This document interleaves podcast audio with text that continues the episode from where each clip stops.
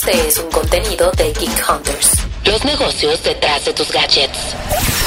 El Geekend. Para tener un fin de semana tecnológico desde ahorita.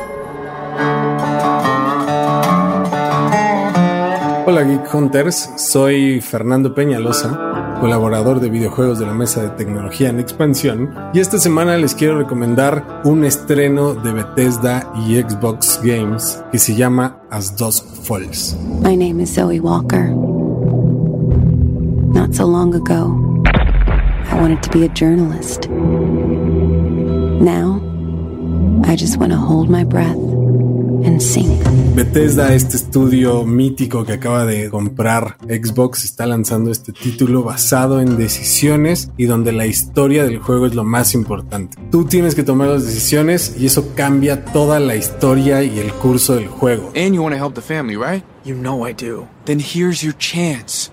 Hop that fence and find a way in. Lo que también está bueno es que desde decisiones pequeñas, por ejemplo como los diálogos o lo que quieres contestar ante ciertas preguntas, hasta como decisiones grandes entre elegir o no luchar contra el antagonista o qué harías en la situación en la que estás como de rehén. O sea, en cada una de esas cosas y eso influye en el resultado del juego. Entonces en el árbol de decisiones se muestra una parte de la historia o cómo puedes ir descubriendo otras partes de la historia. Es como esta película de Black Mirror en la que ibas tomando las decisiones, ibas viendo qué iba pasando en función de lo que decidías si una u otra cosa pero la diferencia es que esto está pensado como un videojuego, no como una serie. Es como si tú decidieras el final de Batman. We got in an accident a few miles east of here. I don't suppose you have a couple of empty rooms and the number for a tow truck?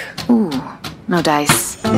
Hay una estética como de cómic, entonces todo es muy dibujado, no es estas imágenes así como muy fluidas, sino ves como las viñetas de los cómics. Tiene evidentemente una estética muy bonita y la historia es increíble que te tiene ahí al borde de la tele y con el control en la mano. Hey, Joyce! I'm doing something. No es este juego así super hardcore donde tienes que ser muy hábil, sino realmente lo que tienes que es pensar en las decisiones que tomas, cómo van a afectar el resultado del juego, porque todo lo va cambiando. Incluso esto te lleva a tener estadísticas sobre tu estilo de juego, lleva a ver si tomas más en cuenta la familia o si eres una persona que toma decisiones rápidas. Todo esto se va acumulando e incluso puedes ir viendo cómo es tu desarrollo, no solo en la historia, sino tú como personaje dentro de este videojuego. This cancer's only going one way. I feel for him.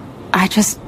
I don't know if I trust him. El juego se llama As Dusk Falls. Está disponible de forma gratuita, incluido en el Game Pass, y es parte de todo el ecosistema Xbox, tanto cloud gaming como disponible para compra e incluso para PC o en Steam. Jay, check they can't get in the back. You people are smart, you'll save me some trouble and just give yourselves up.